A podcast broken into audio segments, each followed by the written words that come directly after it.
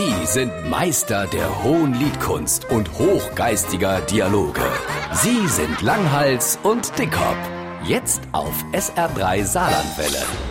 Hast du gestern Abend den Tatort gesehen? Nee, nee, nee. Ich habe gestern Abend einen richtig schöner amerikanischer Fantasy-Film geguckt. Um was ging's denn da? Also hatte Gary Oldman, das ist der Sirius Black im Harry Potter Sepat, also der hat da einen Wissenschaftler gespielt, der einem fast tote Polizist einen neuen Körper in Form von einem Roboter gebaut hat.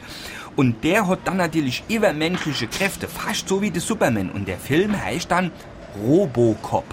Ah, und dann hat der Robocop wahrscheinlich vor Recht und Ordnung gesorgt. Das kannst du aber klar, der hat in Detroit aufgeräumt, wie der Batman zu seiner besten Zeit. Da hätte sich sogar der Spider-Man die Finger in den gelegt. Aber jetzt mal ehrlich, ist das nicht alles ein bisschen unrealistisch, dass Männer fliehen können, ganze Flieger hochheben, schneller laufen wie der Blitz, Kälteatem, Hitzeblick, sich unsichtbar machen? Ja, das zerrt der Hannelore auch immer. Da doch kann nicht sein, dass der Bruce Willis noch lebt. Der ist doch gerade erst explodiert und jetzt schießt er schon nochmal. Natürlich, das ist genauso unrealistisch, wie das ein nackiger Mann mit Gorillas und Elefanten schwätzt. Deswegen heißt doch auch Fantasy-Film und nicht Tagesschau. Beim Thema Robocop muss ich übrigens an den Schnursepp denken. An Schnursäppchen, ja, das ist ein klarer Kerl.